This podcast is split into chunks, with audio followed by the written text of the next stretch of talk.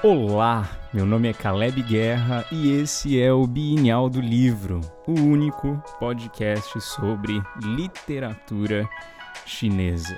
Episódio de número 51, começo, meio, freio e fim.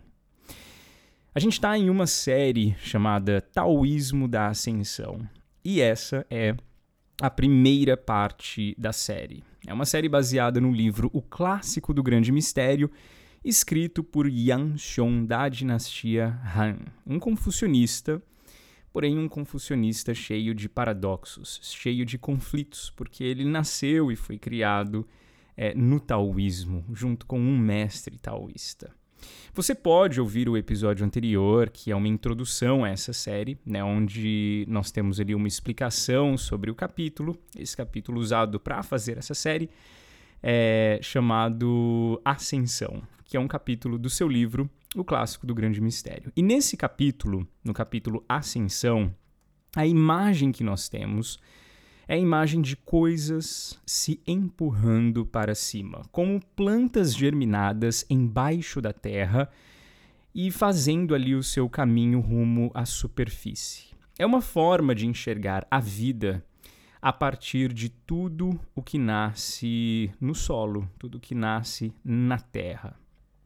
E Xiong ele enxerga o movimento de todas as coisas que nascem e que vivem como um movimento rumo às alturas. O que fica subentendido dessa forma de enxergar as coisas, ou nessa forma de enxergar as coisas, é o aspecto gradual e lento ao qual esse processo de ascensão está submetido. E nós falamos um pouco disso na introdução. Tem um ditado chinês que ironiza essa pressa que a gente tem nos processos da vida, que é o, o ditado de tentar ajudar uma planta a crescer puxando ela para cima. É simples, mas é um ditado que ajuda a gente aqui. A gente sabe que se você, se eu for tentar ajudar uma planta a crescer, puxando ela para cima, a gente vai interromper um processo lento e gradual ao qual a planta já está submetida, que é um processo de criar raízes,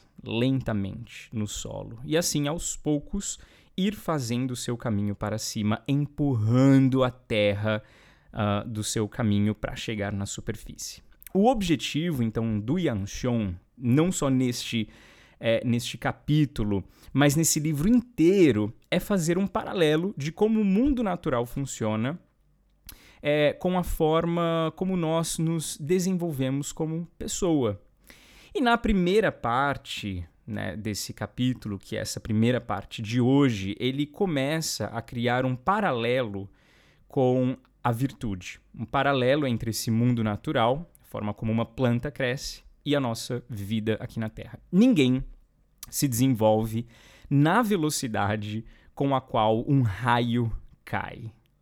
O modelo natural de ascensão, o modelo natural de ascensão humana, leva em consideração a lentidão dos processos do mundo. E talvez seja por isso, por exemplo, que em todo mito de criação existem dias ou existem tempos, existem passos. Primeiro isso, depois aquilo. Antes veio tal coisa, depois aquela outra coisa. Tenha pressa, meu amigo e minha amiga, de se tornar alguém diferente, e você verá que, na verdade, muitos quilos de sal terão sido comidos até que você consiga enxergar o menor vestígio de mudança em você mesmo e em você mesma. E nessa primeira parte, então, do capítulo Ascensão, escrito por Yan Xiong no clássico do Grande Mistério, nós encontramos o seguinte conteúdo.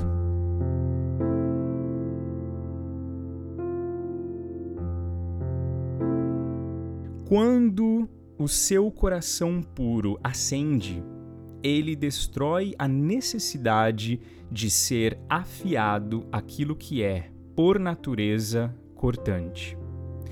Quando o seu coração puro acende, ele se contenta na harmonia que existe.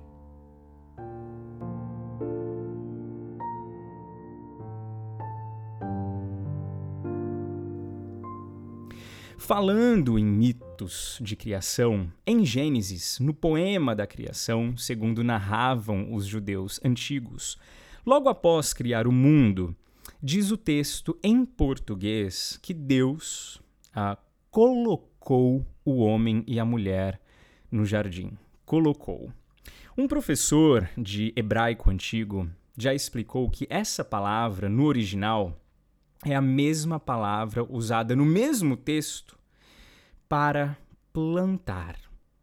Deus planta todas as coisas, ele planta todas as plantas, ele planta todas as árvores e flores no jardim e então planta o homem e a mulher no mesmo lugar. Algum meme, inclusive, que eu lembro, na verdade, aí da internet, já fez essa conexão dizendo algo como: tome água, tome sol e descanse. Você é, na verdade, uma planta, só que com emoções.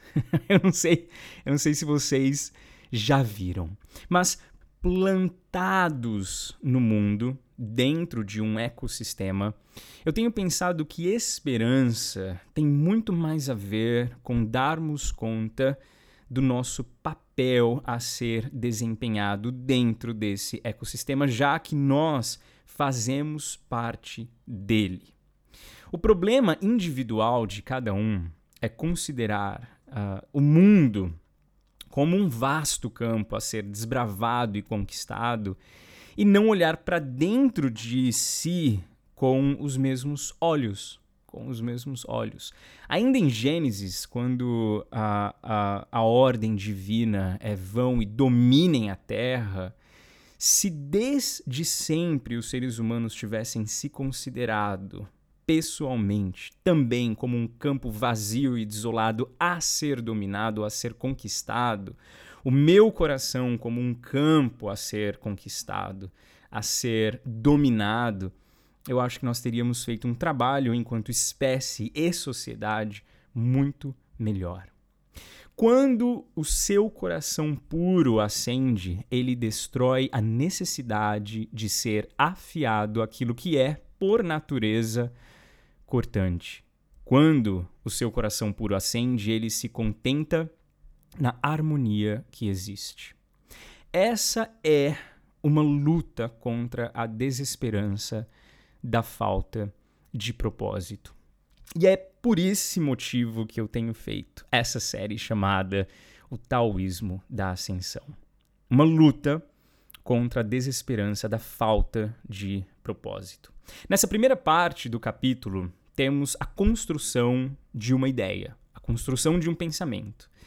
E aqui sim nós começamos a enxergar o coração virtuoso de Yang Vejam que existe o que eu chamaria é, nessa, nessa primeira parte de potencial para o bem. Dentro desse complexo ecossistema em movimento, é, existe o potencial para o bem. E se esperança é se dar conta disso, o próximo passo para o desenvolvimento dessa esperança é saber crescer para o bem.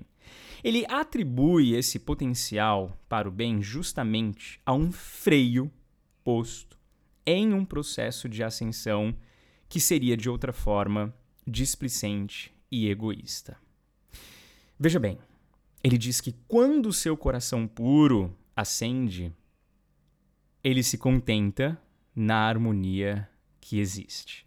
Quando o seu coração puro acende, também pode ser entendido como elevando o seu coração puro na ideia de que existe uma opção a ser bom, uma opção a ser puro, uma opção ruim, uma opção aquém dessa.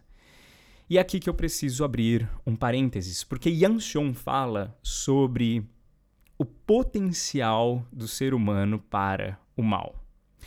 Depois de Confúcio, depois que Confúcio morreu, dois dos maiores confucionistas, antes de chegar ali na dinastia Han, que é a dinastia onde o Yanshong viveu, divergiram sobre um assunto que também consome a cabeça de muita gente.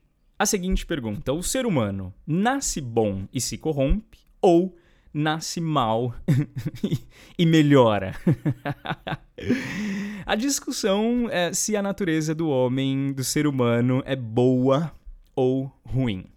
João Calvino, teólogo famoso, tem como pontapé inicial dos seus estudos é, de teologia sistemática a ideia que ele chamou de depravação total, ou a doutrina da depravação total, dizendo que o ser humano, por causa do pecado original, é mal por natureza e precisa, então, de auxílio divino para escolher ser bom, para poder ser bom.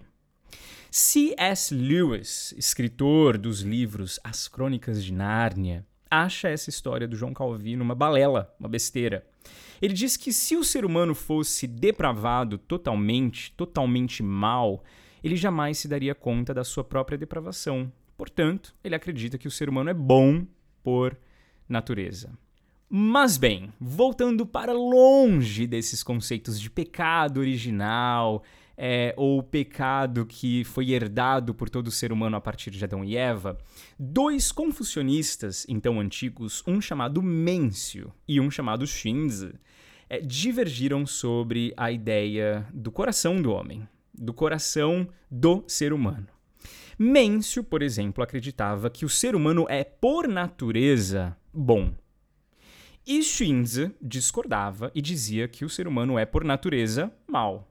Tá, e você vai perguntar, mas por que essa discussão é importante? Bom, as implicações dessa discussão, as implicações dessa forma de ver o mundo moldam a forma como os dois confucionistas implantam então conceitos confucianos básicos, é, como ritos, virtude, como desenvolver virtude, como desenvolver humanidade, como buscar uma sociedade harmônica, todos esses conceitos é, dependem muito, a forma como você fala sobre eles, os busca, os desenvolve, depende muito de onde você parte. O caminho a ser traçado para chegar, por exemplo, no objetivo de ter uma sociedade harmonizada, uma sociedade justa, é, depende muito é, do que você acredita sobre o ser humano, certo? Então é uma discussão pertinente.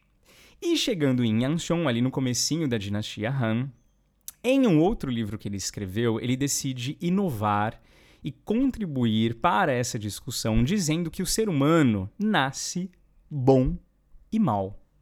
O que decide o tom de cinza que cada um de nós vai ter é o quanto nós alimentamos cada um desses dois potenciais: o potencial para o mal ou o potencial e o potencial para o bem. E esse é o coração taoísta do confucionista Yanxiong em ação. É um coração taoísta forjando os pensamentos confucionistas de Yanxiong. E é por isso que ele é fascinante. Mas por que potencial? Potencial para o mal e para o bem? Bom, porque mal e bem não são estados de espírito. No hipercalvinismo de João Calvino, a doutrina da depravação total considera, por exemplo, uma criança de 11 anos tão má e indigna do amor divino, portanto, digna do inferno, quanto um ser humano que aos 40 anos de idade já cometeu crimes bárbaros, por exemplo. Em Anshon, uma criança é boa e má em níveis de bondade e maldade que diferem dos nossos. Mas essa não é só uma diferença entre crianças e adultos, é uma diferença entre seres humanos. O nosso potencial para o bem ou para o mal, ele é desenvolvido, alargado e expandido conforme os nossos exercícios de bem ou mal. Yang enxergava o ser humano crescendo como uma planta, lutando contra a terra, se empurrando para cima, feito uma faca afiada, empurrando todas as coisas em busca dos lugares altos. O processo é cortante. E ele sabia então que nessa luta pela vida, nessa luta, luta pela existência, se todo ser humano continuar fazendo esse movimento até as últimas consequências, o ecossistema será destruído. Todo crescimento sem limites é destrutivo, segundo Yang Xiong. E do que se trata então essa primeira parte da série O Taoísmo da Ascensão? A busca por harmonia. Ninguém constrói uma torre apoiando-a em nuvens e sustentando-a com vigas feitas de vento e sereno. Construir uma torre, uma pagoda chinesa dessas antigas, requer harmonizar materiais específicos para o trabalho, levando em consideração o ambiente, o solo, os vizinhos, a vida, tudo. Quem constrói uma casa, uma torre na areia da praia, na, primeira tempestade que aparecer, vai ver essa torre ruir. E quem constrói uma casa, uma torre em solo firme, não precisa ter medo de tempestade. Existe um momento no movimento da ascensão que a gente precisa parar para planejar, olhar para os lados e ver se o nosso processo está fazendo sentido dentro do ecossistema que nos pertence. E ver se esse nosso processo não está matando a ninguém e nem matando a nós mesmos. Ter um coração puro aqui no comecinho de tudo é saber frear ter um coração puro é, segundo Xiong, destruir a necessidade de ser afiado aquilo que é, por natureza, cortante, ou seja, nós mesmos. Por natureza cortantes, por natureza destrutivos. Por quê? Ora, nascemos debaixo da terra. Ou a gente luta por um lugar ao sol, ou a gente morre sem ver a superfície. Mas chega um momento onde essa luta por sobrevivência, a luta pela resistência, precisa ser transformada em luta pela harmonia. Senão, o nosso potencial para o mal será exercitado. O taoísmo da ascensão começa com o desafio de você aprender a controlar, a moldar o movimento de si mesmo, o movimento de si mesma dentro desse mundo natural. O que eu traduzi aqui é como destruir a necessidade de ser afiado aquilo que é por natureza cortante é uma frase que Yang Xiong copia de Lao Tzu, o, o pai do taoísmo, aquele que escreveu o Tao Te Ching. Não sei quantos de vocês conhecem. Mas ele cita essa frase direto do Lao Tzu, direto ali do livro Tao Te Ching, e ela aparece da seguinte forma naquele livro, e eu vou usar aqui a tradução do professor Chou Itzi, publicado pela editora Mantra. Então, quem quiser, é só buscar na internet, principalmente na Amazon, você consegue achar muito rápido esse livro. E eu, no capítulo 4 do livro do Lao ele escreve o seguinte: O tal é vazio, mas sua eficácia não se esvai. Abismo central de todos os seres. Abranda o afiado, desenlaça os nós. Une-se com a luz, funde-se com o pó. Profunda existência. Não sei de quem é filho. Parece anterior ao divino ancestral. Abranda o afiado. Yang Xiong usa a palavra afiado, assim como Lao Tzu usou, duas vezes aqui nesse capítulo dele. Uma como adjetivo, outra como substantivo. Quebra, destrói, torce, enfraquece a necessidade de ser afiado aquilo que é afiado. A necessidade de ser afiado aquilo que é, por natureza, cortante. Muito daquilo que a gente precisa aprender a praticar no começo de uma jornada, ou principalmente no começo da jornada da ascensão, reside no campo de controlar alguns impulsos que nós temos que seriam exercitados ou que serviriam, na verdade, no exercício do mal, criando, é, exercitando ou criando é, mais potencial para o mal. Soa como um afago, na verdade, da alma nossa pós-moderna, essa ideia de que se a gente seguir o coração, ah, segue o seu coração, se a gente seguir o coração é, de quem a gente nasceu para ser, de quem a gente quer ser, o mundo vai melhorar. Se cada pessoa seguir o coração, seguir o próprio coração, o mundo melhora. E o Yang Xiong diz que, olha, pera lá. O começo de toda jornada, segundo essa ideia do taoísmo da ascensão, está em saber abrandar a sua capacidade de cortar desenfreadamente pela vida rumo ao alto. Pera lá. Não é o que o seu coração quer e deseja o tempo todo. A jornada rumo ao alto, ela nunca vai acabar. Né? E Anshon tampouco propõe uma pausa uma, ou uma desistência nesse processo. O céu ainda é o objetivo. O que ele propõe é que no caminho você mantenha o seu coração puro. O que ele propõe é que você não corrompa esse processo por causa de tendências do seu coração que são tendências para o mal. Corromper esse processo, segundo Yang Xiong, é crescer sem freios. É lutar pela vida somente por lutar pela vida. Como se não existisse nada além daquilo que você passa no dia de hoje, nesse momento onde você se encontra. E por que isso? Porque é somente a pureza do coração que trará harmonia e contentamento. Ou, em outras palavras, é somente um coração puro que se contentará na harmonia de todas as coisas, que por um momento, por um momento, por um momento vai frear-se de cortar pela terra, de ser afiado para ver o quão harmonioso eu estou sendo com tudo o que está acontecendo ao meu redor. A harmonia interna vai ser inevitavelmente um reflexo de como você se porta no mundo. Soa meio óbvio, mas pensa devagar e você vai ver que a gente muitas vezes vive a vida tentando ser o que a gente não faz para ninguém.